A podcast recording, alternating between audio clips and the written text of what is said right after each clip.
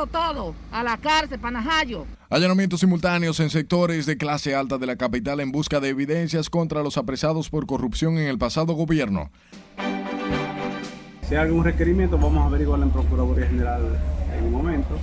Fiscales y fuerzas élites de la policía requisan el apartamento del exdirector de la OISOE Francisco Pagán y excónsul en Cuba Víctor Guillermo Librán.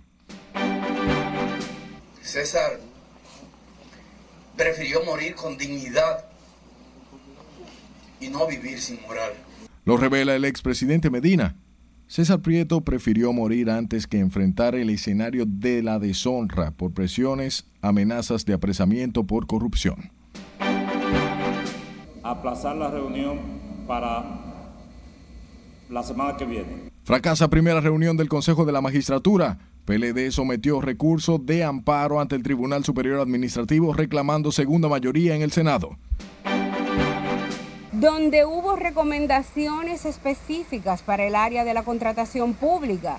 Y previo a declarar mañana ante la Procuraduría, la exdirectora de Compras y Contrataciones Yocasta Guzmán, libre enfrentamiento con la exdirectora del INAIPI, Berlinesa Franco.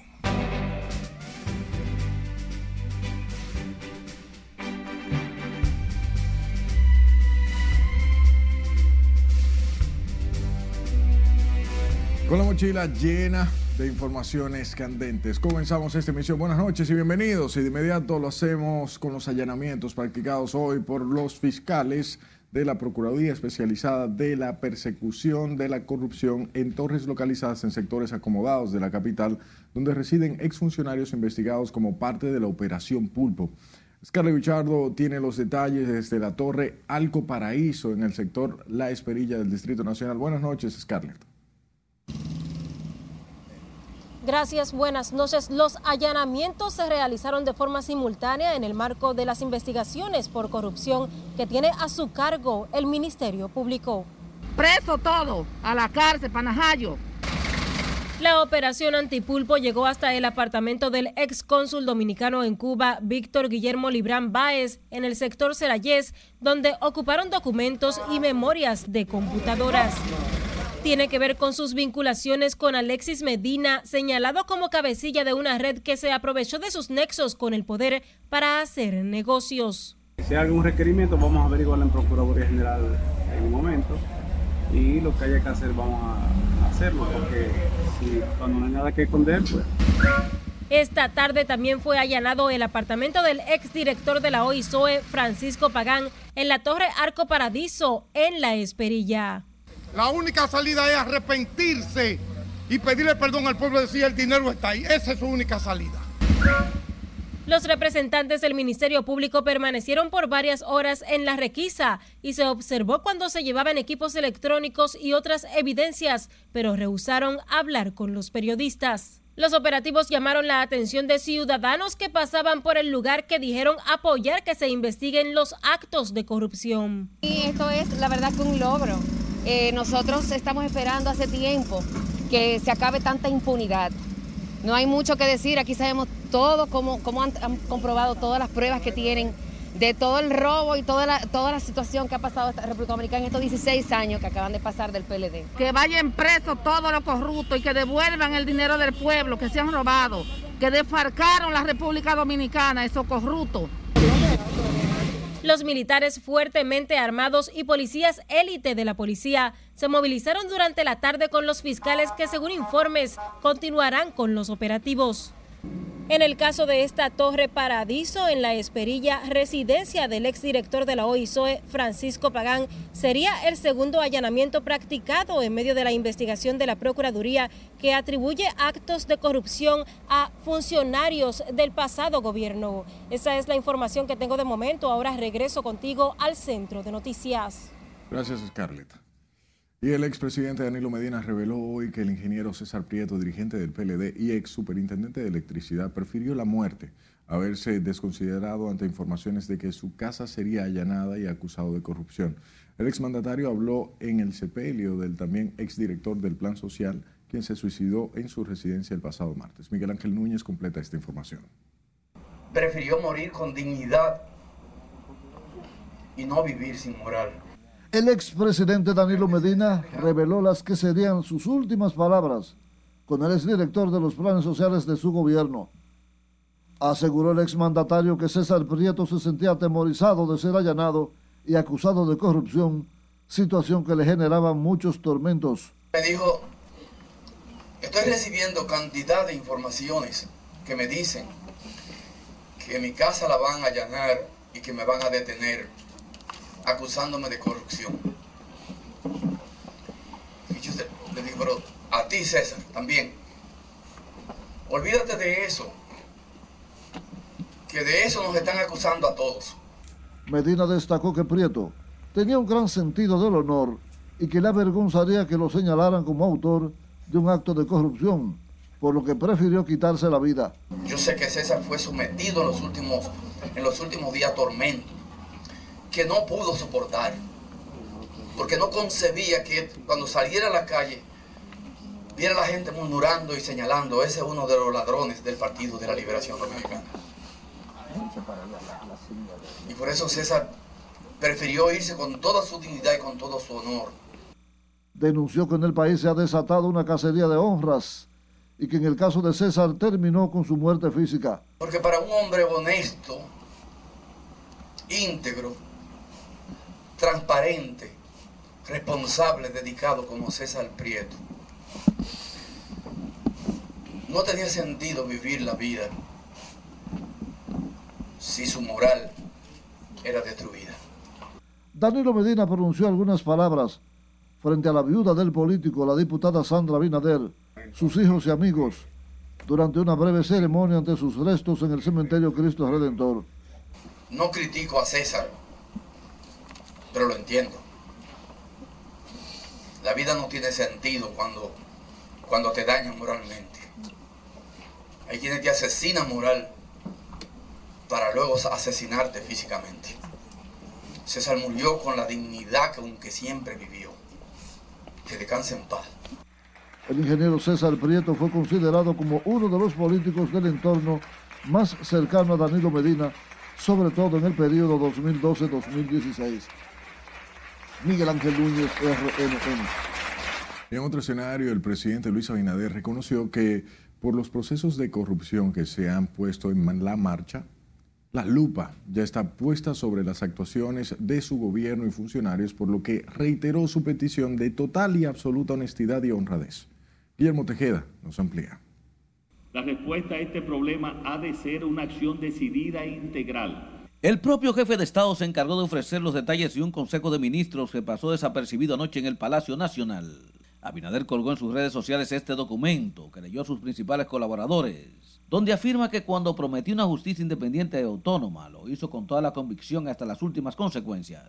El jefe de Estado advirtió a sus más altos funcionarios que a partir de ahora arremeterán contra su gobierno con dureza, porque según expresa, se ha golpeado un elemento central que vertebraba la vida de nuestro país, el clientelismo y la corrupción. Pero déjeme ponerme una persona de cosa, una... no puedo salir así, señor. Asimismo, el presidente de la República dijo desconocer detalles de las operaciones judiciales que están abiertas ni las que se pueden abrir en el futuro contra pasados funcionarios. Sin embargo, Abinader le pidió a sus ministros no generar un circo de la persecución y un espectáculo de la infamia, significando que la justicia no es venganza, y señaló que no pueden, por la responsabilidad de sus cargos que ostentan, dividir al país ni polarizarlo. Mandatario reiteró que el Ministerio Público tiene total libertad para investigar y someter a la justicia cualquier expediente que involucre cualquier acción contra el patrimonio de los dominicanos. Si así lo hicieres, que Dios os premie sino que la patria y las instituciones os demanden. Y tras señalar que su gobierno renunció al poder que, según dice, tuvieron los anteriores sobre el control del Ministerio Público, Abinader dejó en claro que quien comete un acto ilícito, nadie lo protegerá, sea quien sea, porque ya dio su palabra. Indicó el presidente Abinader que el mejor patrimonio y lo único que va a quedar tanto a él como a sus funcionarios cuando termine su gestión será el reconocimiento de los dominicanos y el orgullo de sus hijos y no su vergüenza. Guillermo Tejeda, RNN. Dado que diputados de distintas bancadas respaldan este jueves la carta pública en la que el presidente Luis Abinader llama a sus funcionarios a actuar de manera correcta y no convertir en un circo los procesos por corrupción que encamina el Ministerio Público. María Ramírez nos dice más en este reporte. se eviten este tipo de escándalos y este tipo de morbosidad. Para los diputados del PLD, esta carta es una respuesta al llamado que habían hecho para que se respete la dignidad y honra de los investigados que pertenecen a esa organización política. El mandatario dijo que la justicia no es una venganza. Así lo expresó en un documento que leyó a sus ministros y que compartió a través de las redes sociales. Que no tenga ningún reparo en, en nada de lo que tiene que ver con la investigación, pero que de una forma u otra se respete la dignidad de la persona, se respete el debido proceso. Ciertamente los procesos que se están llevando a cabo eh, deberían de, de hacerse sin ningún tipo de interferencia emocional de parte de las personas que ostentan el poder. Mientras que los PRMistas aceptaron como buena y válida la advertencia que hace el presidente Abinader a sus funcionarios para que no le fallen a la sociedad. Y actuar bien no es solo por el hecho de que tenemos un Ministerio Público independiente, es un deber y un compromiso de todo ciudadano dominicano, de todo aquel que tiene una familia, hacer la cosa bien. Sostiene el criterio, lo reitera el criterio de que él quiere hacer un gobierno ético. Es a lo que anhelamos todos, los políticos y los que no son políticos, por el bien del país. Abinader pidió a sus funcionarios desarrollar su trabajo con honradez, ética y transparencia para no permitir que las malas prácticas vuelvan a ser la señal de identidad del gobierno en este país. Margaret Ramírez, RNN. Continuando este hilo informativo, el doctor Guillermo Moreno consideró hoy que no debe haber vacas sagradas en la persecución de la corrupción y planteó que se investiguen los actos dolosos desde el 2004 cuando gobernaba el expresidente Leonel Fernández. Nuestra compañera Sileis Aquino completa la información. Parece que ha llegado la hora, el momento de saldar cuenta con los gobiernos corruptos del PLD. El tema de la corrupción y la impunidad que ha caracterizado a la sociedad dominicana en los últimos años ocupa la atención ciudadana a raíz de los arrestos practicados por el Ministerio Público. El ex fiscal del Distrito Nacional y ex candidato presidencial Guillermo Moreno quiere que las investigaciones sobre la corrupción en el Estado no se limiten al pasado gobierno.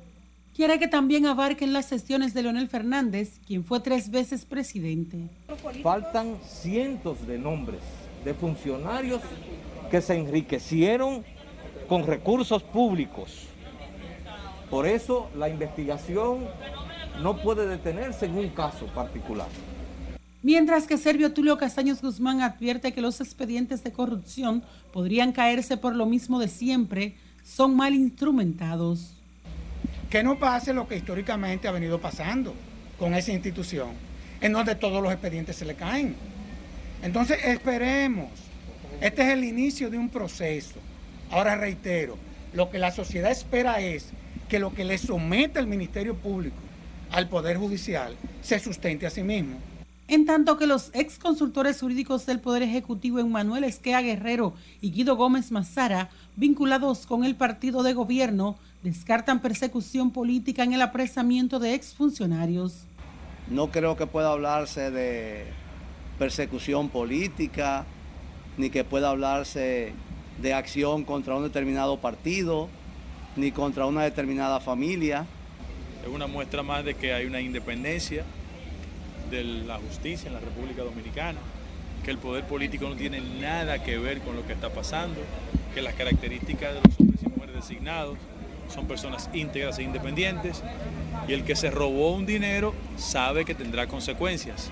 Para este domingo está señalado el conocimiento de las medidas coercitivas a los exfuncionarios apresados en medio de la operación antipulpo que desarrolla la Procuraduría, que están detenidos desde el domingo en el Palacio de Justicia de Ciudad Nueva. Sila Disaquino, RNN. Mientras que dirigentes del Partido de la Liberación Dominicana aseguran que tienen un matiz de persecución política las actuaciones del Ministerio Público que también consideran selectivas contra exfuncionarios del pasado gobierno. Radame Segura y Carlos Amarante Vareda, miembros del Comité Político del PLD, y Charlie Mariotti, ex senador de Monteplata, le atribuyen un sesgo político a la operación contra la corrupción emprendida por el Ministerio Público. En este momento el Ministerio Público ha estado en una labor de este, persecución, en una labor, digamos, eh, procurando... Eh, formular, digamos, acusaciones o expedientes contra eh, personas ya que sean funcionarios del, del anterior gobierno o eh, personas que se dedicaron a hacer negocios particulares, pero que tenían alguna relación esos negocios con el Estado. Si a eso le sumamos así- esa situación, entonces el PLD está en una situación en este momento de cierta tensión, de cierta vigilancia, A lo que aspiramos es a que se respete el debido proceso tal cual está establecido en la Constitución de la República. Nosotros entendemos que hay una línea a veces muy, muy delgada entre el debido proceso y la retaliación política. Y apelamos a la objetividad y a la imparcialidad en las investigaciones por parte del Ministerio Público. Siempre pidiendo, en la misma línea de lo que hizo el partido, que se respete el debido proceso, la presunción de inocencia y que al final prevalezca, prevalezca la justicia y el, el sentido de, de- el principio de objetividad del, del Ministerio Público. Los dirigentes del opositor PLD fueron entrevistados en la funeraria Blandino, donde fueron velados los restos del ex superintendente de electricidad César Prieto, quien se suicidó. Aunque la Procuraduría aclaró que no había ninguna orden de arresto en su contra, desde el PLD entienden que su dirigente era víctima de acoso judicial. Otros funcionarios y vinculados del saliente gobierno podrían ser apresados en las próximas horas por la Procuraduría especializada en persecución de la corrupción que investiga decenas de casos. José Tomás Paulino habló con su titular, Wilson Camacho, y nos da más detalles. Hay decenas de casos abiertos. Wilson Camacho, director de la PPK, confirmó que decenas de personas son investigadas por alegados actos de corrupción en el saliente gobierno del expresidente Danilo Medina. Es que el Ministerio Público tiene decenas de investigaciones abiertas. Y en base a esas investigaciones que están abiertas estamos citando personas. No solo un caso, los casos que estamos investigando son varios. Por eso estamos citando a varias personas y en el futuro esperamos también poder sacar estos, estos procesos y llevarlos a los tribunales. Informó que en las próximas horas podrían ser llamados a declarar otros supuestos vinculados con casos bajo investigación. Aclaró que en ese proceso no estaba incluido César Prieto, ex superintendente de electricidad, que se suicidó esta semana en su residencia. No estaba incluido en esos casos. ¿Y Lucía Medina qué nos puede decir? Estamos investigando a todo el que pueda tener relación con estos casos. Sobre el caso Odebrecht, aseguró que el Ministerio Público dispone de pruebas suficientes para lograr una sentencia condenatoria contra los seis imputados de recibir parte de los 92 millones de dólares que dice el consorcio brasileño otorgó en sobornos a exfuncionarios y exlegisladores. Los testigos del Ministerio Público, el vínculo que tiene con los imputados, que están ofrecidos para acreditar en el tribunal la culpabilidad de cada uno de ellos. Dentro de las pruebas, ¿qué pretende usted presentar? Dentro de las pruebas están estos testimonios y hay más de 1.700 documentos, como hemos dicho a lo largo de todo este proceso. El director de la PEPCA insistió en que la persecución de la corrupción es una lucha sin pausa hasta que sean castigados quienes se habrían enriquecido con el dinero público. José Tomás Paulino, RNN. La exdirectora de Compras y Contrataciones, Yocasta Guzmán, citada por el Ministerio Público, defendió hoy su gestión, por lo que asegura que no tiene temor ni razón para tener miedo. Laura Mar nos dice por qué. Porque no se le puede temer a perro prieto amarrado en el patio de casa. Así no. La exfuncionaria reaccionó ante la citación que le ha tramitado la Procuraduría Especializada contra la Corrupción Administrativa. Se cuestiona su accionar en el caso de corrupción detectado en el Instituto Nacional de Atención a la Primera Infancia que dirigía Berlinesa Franco. Asegura que el INAIPI no agotó los procedimientos legales en compras y contrataciones para la licitación que hizo a principio de año para la adquisición de 40 mil kits de alimentos por un monto de 100 millones de pesos. Y que nadie se acuerda el día de hoy que hubo hace 10 años una iniciativa participativa anticorrupción, donde hubo recomendaciones específicas para el área de la contratación pública, porque en todo el mundo la contratación pública es un problema. ¿Y qué hizo?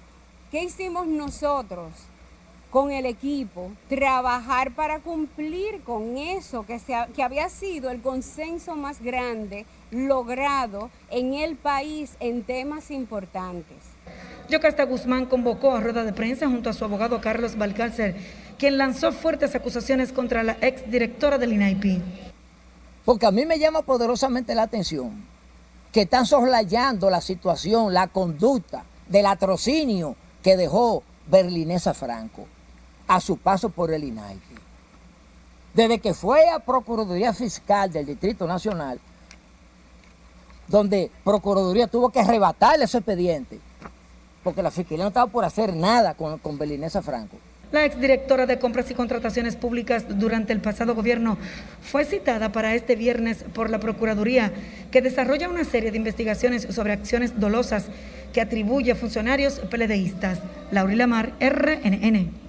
Berlinesa Franco, exdirectora del Instituto Nacional de Atención a la Primaria Infancia, la Primera Infancia, INAIPI, rechazó las imputaciones de Yocasta Guzmán sobre el proceso de adquisición de los 40 mil kits alimenticios en marzo de este año. En ese sentido, Franco, viuda del exalcalde Juan de los Santos, expresó que en esa licitación tuvo el acompañamiento técnico de compras y contrataciones desde el inicio hasta la suspensión en fecha 6 de abril del 2020. También rechazó que haya ocultado información a la Procuraduría sobre supuestos actos de corrupción como denuncia la exfuncionaria Yocasta Guzmán y su abogado Carlos Balcácer.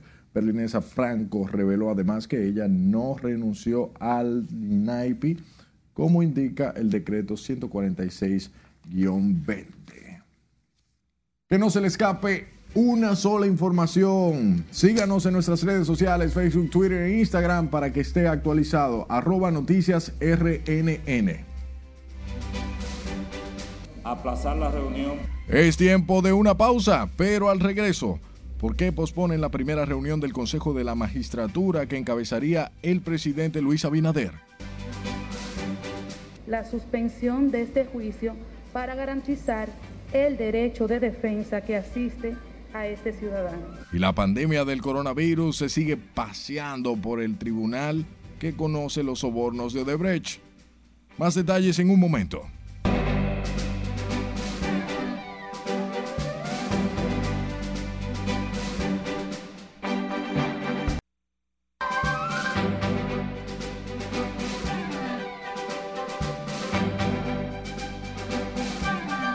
Escucha, el gobierno de Haití quiere multiplicar por 11 el contingente de su ejército, pasando de 450 militares con los que cuenta en la actualidad a unos 5.000 efectivos al final del 2021. Esto lo afirmó este jueves el ministro de Defensa Walnar Dorneval. Scarlett Guchardo con los detalles en el reporte internacional. Final del año que viene, las Fuerzas Armadas de Haití alcanzarán los 5.000 soldados, afirmó Dorneval en su intervención en la Conferencia de Ministros de Defensa de las Américas en Chile. El ministro explicó que actualmente se trabaja en la formación de los cadetes y en el abastecimiento del equipamiento necesario para el ejército, una institución que, según subrayó, es indispensable para salvaguardar la soberanía e integridad del territorio haitiano. El Congreso de Colombia aprobó el proyecto Ley de Vacunas para COVID-19 que garantizaría que las dosis sean gratuitas para todos los ciudadanos. Tras la votación en el Senado y la Cámara de Representantes, la norma pasa a sanción presidencial, el último paso que requiere para convertirse en ley. Los expresidentes de Estados Unidos, Barack Obama, George W. Bush y Bill Clinton, expresaron su voluntad de vacunarse públicamente contra el COVID-19 para animar a los ciudadanos a hacer lo propio. El presidente electo de Estados Unidos, Joe Biden, nombró como director del Consejo Económico Nacional a Brian Dees, quien fue asesor económico bajo la presidencia de Barack Obama. Dees es actualmente director de inversiones sostenibles de la firma BlackRock. Cambiamos de tema. El presidente de Irán, Hassan Rouhani, mantuvo este jueves una conversación telefónica con su homólogo turco, Recep Tayyip Erdogan, en el marco de la cual declaró que la venganza en el momento oportuno por la sangre del científico nuclear asesinado es un derecho del gobierno. El gobierno de Estados Unidos tachó de ilegítimas las elecciones legislativas del próximo domingo en Venezuela, por lo que pidió a la comunidad internacional que no permita al chavismo robar los comicios y aseguró que seguirá reconociendo a Juan Guaidó como presidente venezolano en enero. Un político llamado Adolf Hitler Unona ganó los comicios regionales de Namibia y recibió casi un 85% de los votos para su partido, la Organización del Pueblo de África del Sudoeste, formación que ha gobernado el estado de forma ininterrumpida desde su independencia en el 1990. Y este 3 de diciembre fue publicado un nuevo video que muestra cómo la sonda china Shang S5, lanzada rumbo a la Luna el 23 de noviembre y que aterrizó con éxito este martes, completa el proceso de recolección de muestras de suelo y rocas lunares y las almacena en su interior. En las internacionales es Carelet Guillardo, RNN. Volviendo a nuestro país, el exdirector de Migración José Ricardo Taveras consideró hoy como débil la actuación del gobierno dominicano ante la creciente migración ilegal de haitianos hacia la República Dominicana.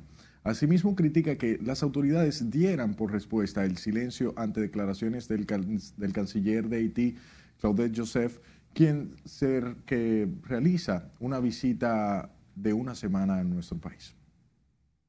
Entonces, el gobierno es el que tiene que salir a defender al presidente en ese sentido y no callar, no omitir una defensa del presidente. Ahora, ¿por qué pasa eso? Porque hay una crisis de identidad de la política, porque el, gobierno por un lado canta como gallo y pone como gallina. Tú, ves eh, a un, presidente diciendo, y al mismo canciller en organismos internacionales, diciendo que hay que asumir eh, que la comunidad internacional debe asumir el problema haitiano. Y por el otro lado tienes al Instituto Nacional de Migración preparando un plan de contingencia para asumir eh, cientos de miles de haitianos en un escenario de contingencia migratoria reveló un supuesto plan del Instituto Dominicano de Migración para crear campamentos de refugiados que albergarían, albergarían haitianos de desatarse una crisis en el vecino país. Según el exdirector de Migración, las autoridades haitianas auspician un éxodo masivo de sus ciudadanos, principalmente hacia la República Dominicana. Y la primera reunión del nuevo Consejo Nacional de la Magistratura, encabezado por el presidente Luis Abinader, aplazada luego de que el PLD elevara un recurso de amparo ante el Tribunal Superior Administrativo. Nuestro compañero Juan Francisco Herrera nos cuenta desde el Palacio Nacional donde sesiona el órgano responsable de designar a los jueces de la Suprema y miembros de las altas cortes. Adelante, Juan Francisco. Gracias, buenas noches. Aunque hoy hubo quórum para la reunión del Consejo Nacional de la Magistratura, fue propuesta para la próxima semana. En nombre del Partido de la Liberación Dominicana, nosotros hemos solicitado la posposición. Todo estaba listo para esta primera sesión del Consejo de la Magistratura cuando 15 minutos después se anunció la decisión de aplazar los trabajos procedimentales atendiendo al recurso del PLD ante el Tribunal Administrativo. El señor presidente decidió, por prudencia y en respeto a la solicitud que formuló el consejero, aplazar la reunión para la semana que viene. La ley establece que en una segunda convocatoria, con la asistencia de por lo menos seis miembros, queda válidamente constituida. Mientras que el diputado del Partido de la Liberación Dominicana y representante ante el Consejo Nacional de la Magistratura, Víctor Fadul, dijo que el Senado violentó la ley al no reconocer a su organización como la segunda fuerza en la Cámara Alta. En dado caso del Consejo Nacional de la Magistratura seguir, nosotros entendemos que carece de legalidad y que una decisión del Tribunal Superior Administrativo y otras que vamos a elevar puede variar la conformación de dicho Consejo. Ahora se tendrá que esperar la decisión del tribunal para que tenga legalidad la reunión del Consejo Nacional de la Magistratura. Como consejero eh, por esta ocasión y en representación del Partido de la Liberación Dominicana, pues nosotros nos retiramos hasta tanto el tribunal pues se pronuncie al respecto. Al primer encuentro del Consejo asistieron, además del presidente Abinader, los titulares del Senado y la Cámara de Diputados, el presidente de la Suprema Corte de Justicia Luis Henry Molina, la jueza Nancy Salcedo, secretaria del Consejo y la Procuradora General Miriam Germán Brito. El consultor jurídico del Poder Ejecutivo informó además que darán los detalles del día y la hora de la próxima reunión. Vuelvo contigo. Palacio Presidencial nuestro compañero Juan Francisco Herrera. Además de solicitar la suspensión de las reuniones y los trabajos preparativos del Consejo de la Magistratura, el PLD pide que se ordene el Senado conocer nuevamente la designación del segundo miembro de la Cámara Alta que formará parte de ese órgano. Los abogados apoderados Eduardo Jorge Prats, Julio Curi, Roberto Medina y Luis Sousa dicen que la mayoría política como consecuencia de los resultados electorales es conforme a los resultados de las elecciones generales del 5 de julio del 2020 y agrega que en ese proceso el PLD obtuvo el 32.41% de los votos válidos emitidos y seis escaños en esa Cámara Legislativa. Consideran que el Senado incurrió en una desviación de poder cuando escogió a Bautista Rojas Gómez de la Fuerza del Pueblo como representante de la segunda mayoría, burlando arbitrariamente la voluntad de los electores reflejada en las urnas durante el pasado proceso electoral. Y sepa que el coronavirus volvió a paralizar el juicio de fondo de los encartados en el expediente por los sobornos de Odebrecht. El proceso fue aplazado para el próximo martes por el contagio de uno de los abogados de la defensa. José Tomás Paulino estuvo en la audiencia y nos cuenta. La conclusión del proceso de pruebas y resultados. La jueza presidente del primer tribunal colegiado del Distrito Nacional acogió una petición de la defensa del encargado Víctor Díaz Rúa, motivada en la ausencia del abogado principal Miguel Valerio, afectado de COVID-19. Ante la existencia de una causa que impide y justifica la incomparecencia de los defensores técnicos titulares del imputado Víctor José Díaz Rúa, se impone la suspensión de este juicio para garantizar el derecho de defensa que asiste a este ciudadano. Desoyendo la oposición del Ministerio Público preparado para presentar las pruebas testimoniales y documentales contra los seis encargados, dispuso el aplazamiento de la audiencia. Que el propio ex procurador procuraba con esa jurisdicción privilegiada protegerse de su propio expediente porque resulta que el expediente de él puede convertirse en su propio cuerpo del delito por prevaricación y falsedad. Además de Tommy Galán, ex senador de San Cristóbal por el PLD, están acusados de recibir sobornos de Odebrecht, Víctor Díaz Rúa, ex ministro de Obras Públicas, el empresario Ángel Rondón, Roberto Rodríguez, ex director del INAPA, Andrés Bautista, ex presidente del Senado y ex presidente del PRM y el abogado Conrado Pitaluga. El país y el mundo va a saber que la acusación se va a desmoronar de manera absoluta con lo que tiene que ver con cada una de las pruebas que el propio Ministerio Público ha traído. Carlos Salcedo, abogado del imputado Andrés Bautista, insiste en que desmontarán en juicio un expediente considerado débil e insostenible por la defensa. Mientras tanto, el Ministerio Público tiene decenas de testigos, algunos de ellos de nacionalidad brasileña, y 170 mil pruebas documentales que pretende hacer valer en juicio. Los encartados y el órgano acusador deberán volver a la sala de audiencias del primer tribunal colegiado del Distrito Nacional el martes venidero a las 9 de la mañana. José Tomás Paulino, RNN. Hablemos del Colegio de Abogados que volvió a solicitar este jueves la destitución inmediata del presidente de la Suprema Corte de Justicia, Luis Henry Molina, por presuntas faltas graves en el ejercicio de sus funciones. Los abogados depositaron ante la Secretaría del Consejo Nacional de la Magistratura el pliego acusatorio en contra del presidente del Poder Judicial. Que demuestran el manejo irregular de más de 6 mil millones de pesos, que demuestran además la conculcación de la tutela judicial efectiva, el desacato, la violación de la independencia judicial y la amenaza generalizada que está implementando. El cierre de los tribunales a principios de la pandemia, el Colegio de Abogados ha reclamado la apertura total de las salas de audiencia, rechazando la virtualidad dispuesta por la Suprema Corte de Justicia. Y el presidente de la Suprema Corte de Justicia, Luis Henry Molina, dijo hoy que no se puede postergar más el debate sobre el profesional del derecho que requiere el siglo XXI. Asimismo, el también presidente del Consejo del Poder Judicial señala la necesidad imperiosa de jueces a la altura del momento que vive el país. La construcción del camino del futuro no puede valerse por sí sola. Es el resultado de un recorrido y debe reconocer valor en el pasado y el presente.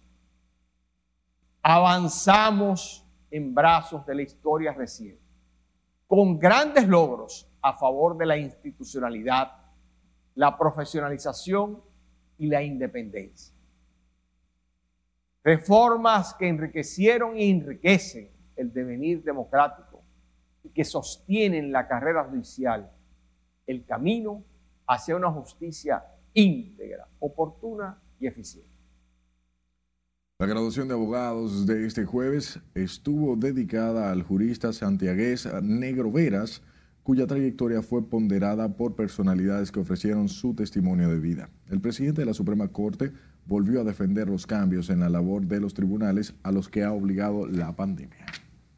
Mientras que el doctor Eddie Olivares dijo que su militancia en el PRM no debe ser objeto de ninguna evaluación porque nunca ha dejado de ser miembro del partido oficialista. Se refirió a pronunciamientos del presidente del PRM, José Ignacio Paliza, quien explicó que estudiarán su situación en el partido al no retirar su candidatura a presidir la Junta Central Electoral. La participación mía en el partido no tiene que ser evaluada absolutamente por nadie. Sencillamente yo retorno al estatus que siempre he tenido y en ese sentido eh, no tengo ningún tipo de preocupación. ¿Y cuál es el Sencillamente, de pleno derecho del PRM? pero absolutamente.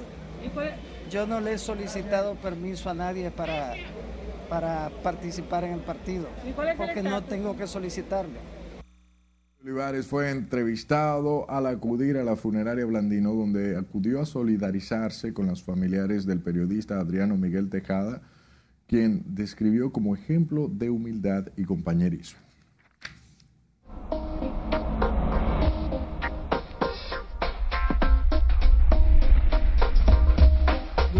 Pasajeras al finalizarse la tarde de este jueves se mantiene un tiempo mayormente estable para mañana viernes y el fin de semana con agradables temperaturas.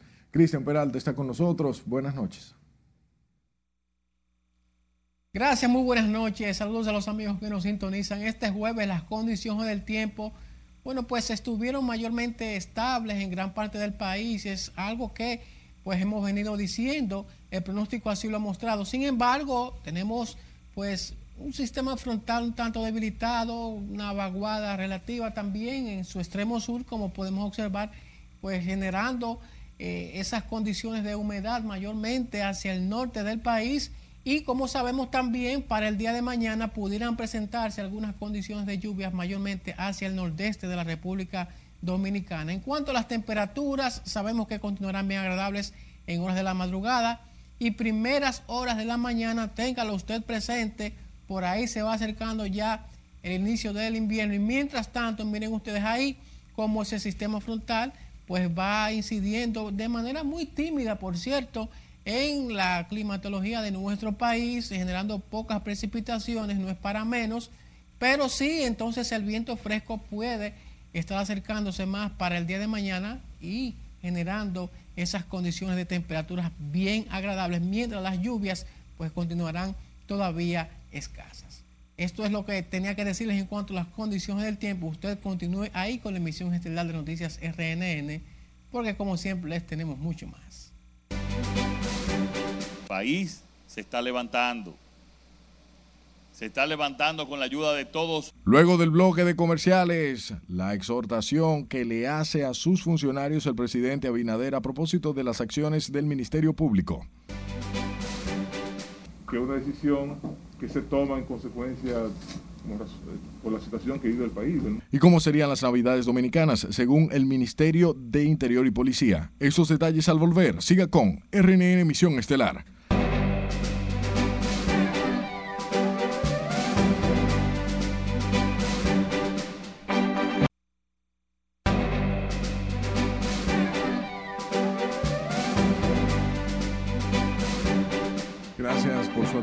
Presidente Luis Abinader entregó este jueves 72 nuevos apartamentos que benefician a familias impactadas por los trabajos de saneamiento de las cañadas Los Platanitos en Santo Domingo Norte. El mandatario aprovechó el escenario para advertir que el funcionario que no tenga vocación de servir no debe estar en la administración pública. Nuestra compañera Laura Lamar con estos detalles. Se está levantando. Se está levantando con la ayuda de todos. Tras hacer la advertencia a los funcionarios, el mandatario llamó a los servidores públicos a trabajar con transparencia y dar continuidad a las obras de la pasada gestión.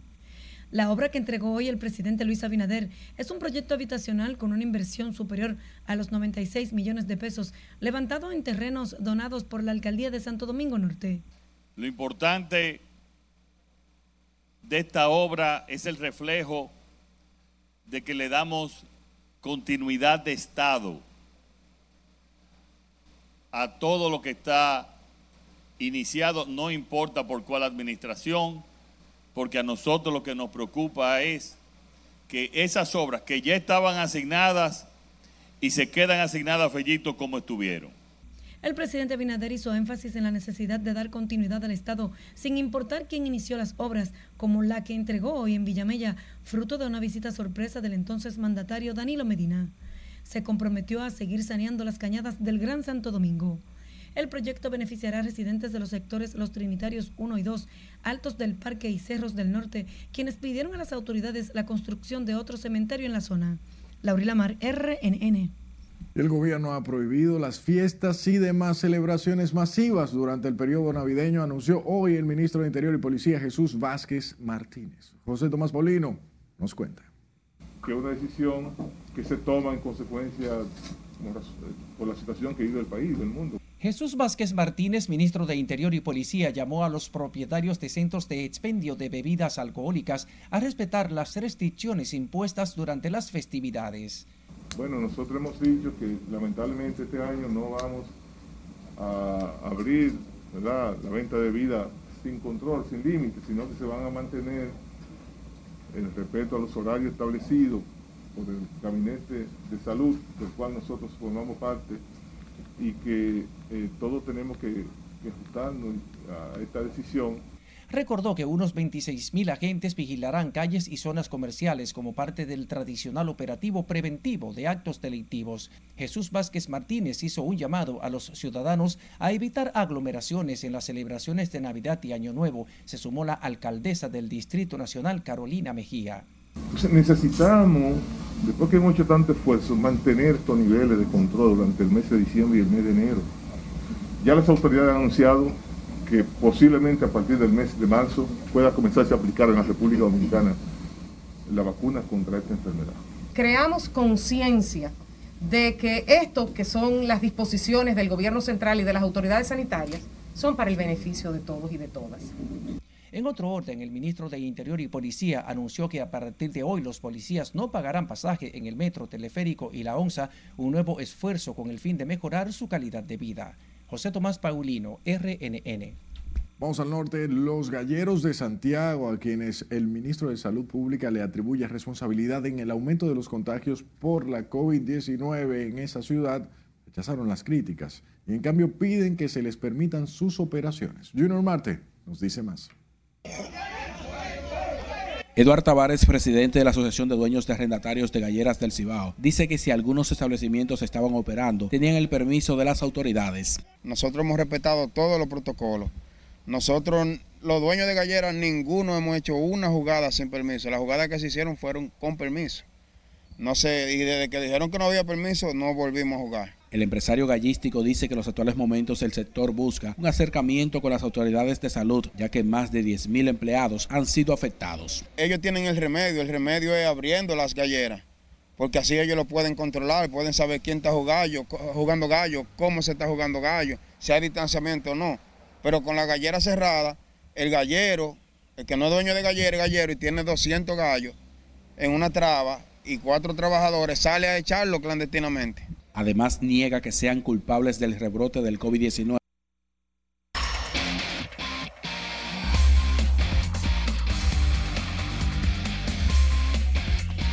Muy buenas noches. El pelotero estrella de la semana, luego de la tercera pausa del béisbol invernal de la República Dominicana, recayó en el toro mayor Peter O'Brien. O'Brien, que batió 333 seis juegos, 21 veces al tres carreras, siete hits tres dobles, un cuadrangular contra los Leones del Escogido, 13 bases alcanzadas y cuatro remolcadas. Abusó en las votaciones nacionales del pelotero estrella de la semana de Producciones Apolo. Mientras tanto, junto con Peter O'Brien, el ganador del lanzador de la semana recayó en el gigante Chris Ellis, quien no tuvo decisión, pero en un, juego que trabajó seis entradas, 19 bateadores enfrentados, 7 ponches, 2 hits y un whip de 0.33. Los contrarios le batearon 125 y fue galardonado entre más de 10 lanzadores como el mejor de la semana en la misma pre- premiación. Mientras tanto, Wander Franco no vuelve con los Leones del Escogido. Wander se ha lastimado su brazo derecho entre codo, tríceps, hombro y los Rays de Tampa Bay decidieron detenerlo. Lamentablemente el superprospecto de 19 años no vuelve, pero el que sí debuta este viernes es Gary Sánchez de los Yankees de Nueva York con los Toros del Este. Mientras tanto, Manny Pacquiao en Filipinas podría ser presidente. Él sabe coger lucha. Mientras tanto, podría ser buen candidato. Y el dominico español Raúl de Tomás del equipo español de la segunda división de la liga en España, Smartbank, es el líder de goles en la actualidad con nueve. Felicidades a de Tomás, al dominico español que está descollando en la segunda división. Mientras tanto, aquí en el país, la Fedosi va a suspender a un corredor máster A que se llama David Capellán. ¿Por qué? Porque fue a Santiago a una competencia, corrió sin estar inscrito. Los corredores dejaron que él ganara, dicen ellos, porque sabían que no estaba inscrito. Y después que él cruzó la meta, quería que le dieran eh, le- bueno, todo. Y le dijeron que no. Entonces ahí agredió al presidente de la federación y por varios años casi seguro que lo van a suspender. Eso no se hace. No. Reglas y normas son reglas y normas. Hay que respetar. Mira, no perdió el Licey hoy. No jugó. Por eso no he dicho nada. Gracias, Juan. Los exfuncionarios y asociados acusados a integrar una red que se benefició de negocios ilícitos desde el gobierno continúan encerrados en la cárcel preventiva de la Fiscalía en Ciudad Nueva, donde algunos han sido interrogados nuevamente por fiscales a cargo de la investigación. Nuestro compañero Jesús Camilo está en directo desde esa sede y nos cuenta más. Buenas noches, Camilo. Muchas gracias, así es, el ambiente ha transcurrido en calma, tanto en el interior del Palacio de Justicia de Ciudad Nueva como en los entornos, a diferencia de días anteriores, cuando eran concurridos por parientes y abogados de los imputados detenidos. Con la visita solo de abogados y escasos familiares visibles, cumplen su cuarta noche encerrados en el Palacio de Justicia de Ciudad Nueva. Los detenidos el domingo por la Procuraduría en medio de la operación antipulpo. Este jueves las autoridades autorizaron que se le pasara alimentos requeridos por el imputado Fernando Rosa, expresidente del FOMPER y quien padece de diabetes e hipertensión arterial. Ya pusieron una doctora, hablar con la doctora de Fernando eh, para resolverle. Ya anoche le, le dieron cenó con guineíto y queso crema, porque tenía un problema con los problemas de salud de diabetes que tiene y de hipertensión severa, eh, eh, se estaba decompensando. Es lo primero que tenemos que darle la gracia a la Procuradora General de la República. Mientras que Carlos Salcedo, abogado de Alexis Medina y Francisco Pagán, dijo que hay presiones del Ministerio Público.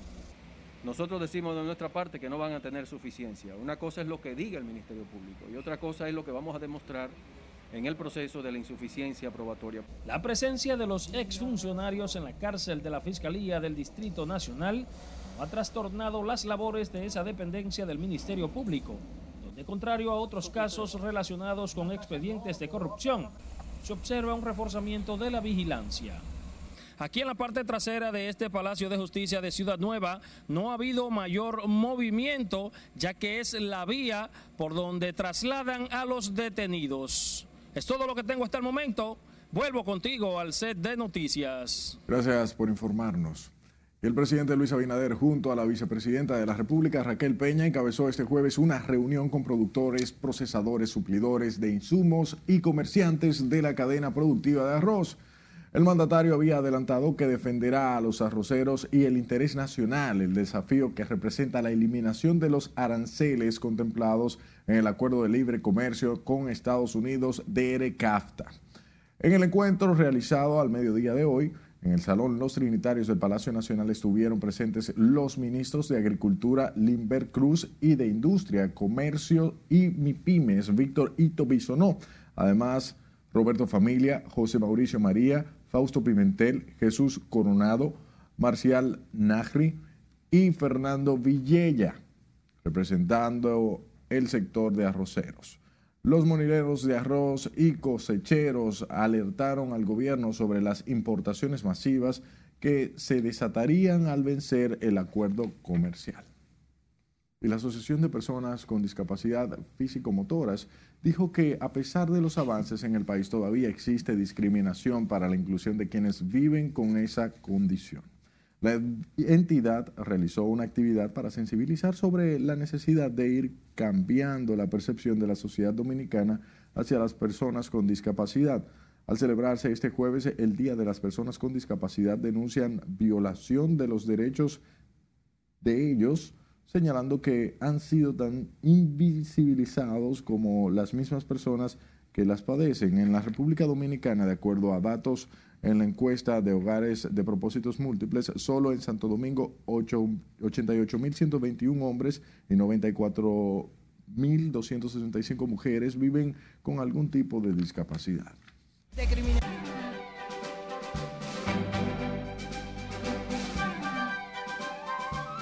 Hola, ¿qué tal? Muy buenas noches. Uno de los principales merengueros de República Dominicana lanza mañana nueva canción a través de todas sus plataformas digitales. El salsero Víctor Manuel se convirtió este miércoles en abuelo. Así lo dejó saber a sus miles de seguidores en Instagram a través de un vídeo donde se le ve muy eufórico y emocionado por la llegada de su nieta. Víctor Manuel dio la noticia de que iba a convertirse en abuelo el pasado 20 de octubre cuando anunció que su hija Yaniska estaba esperando una niña a través de un emotivo post en su cuenta de Instagram. El reconocido merenguero dominicano Quinito Méndez viene con sabor a pueblo en su nueva propuesta musical Váyase de ahí, que estrena este viernes bajo la distribución de la empresa disquera La Oreja Media Group. Quinito, revestido de nuevos colores musicales y poniendo al merengue a la altura de los nuevos tiempos, usa en este tema un lenguaje potable para todas las generaciones, motivando con sus letras a compartir la felicidad y el baile por las redes sociales. La nueva propuesta estará disponible en todas las plataformas digitales este viernes en República Dominicana y para todo el mundo. Hola, ¿cómo estáis? Te espero el día 5 en el live stream que vamos a hacer, que va a ser una noche especial. El astro español Alejandro Sanz regresa a despedir el 2020 con un concierto virtual este 5 de diciembre a las 8 de la noche, hora República Dominicana, a un costo de 20 dólares en tuboleta.com.do. El horario variará según el país. Y el cantautor colombiano Andrés Cepeda, luego de su exitoso recital en la Catedral de Sal de Zipaquirá, vuelve con otro concierto virtual Cepeda en tablas, mil canciones que contar a las 8 de la noche hora Colombia a 20 dólares. Cuando te vi por primera vez mi corazón comenzó a latir, mi corazón estaba dormido, nuevamente empieza a vivir. Y la merenguera típica, la India Canela, se suma a la nueva modalidad de los artistas y es que el próximo 4 de diciembre ofrecerá su primer concierto virtual que lleva por nombre La India Canela de Fiesta en tu Casa en homenaje al merengue típico dominicano. La actividad contará con una producción de primera para la cual no se ha dejado de escatimar esfuerzos y contará con un equipo de 15 profesionales del arte entre los que se encuentran músicos, bailarines y la acordeonista. El espectáculo será de una hora y 45 minutos y se transmitirá por una serie de plataformas digitales gratis a las 9 de la noche, entre las que se incluye el canal de YouTube de la cantante, la India Canela HD, Cachicha, coleccionista típico, Típico Hit, Pambiche, entre otras. En el corazón, solo. Y no solo se han encendido las luces del escenario virtual, también se han encendido a partir de hoy las luces del Teatro Nacional y también el teatro al aire libre en la Fortaleza Osama, que se estará realizando hasta el sábado a partir de las 4 de la tarde. Hasta aquí diversión, feliz restaurante. A consumir arte. Toca. Gracias, Milen, por estas informaciones. A usted por su atención. Tenga buenas noches.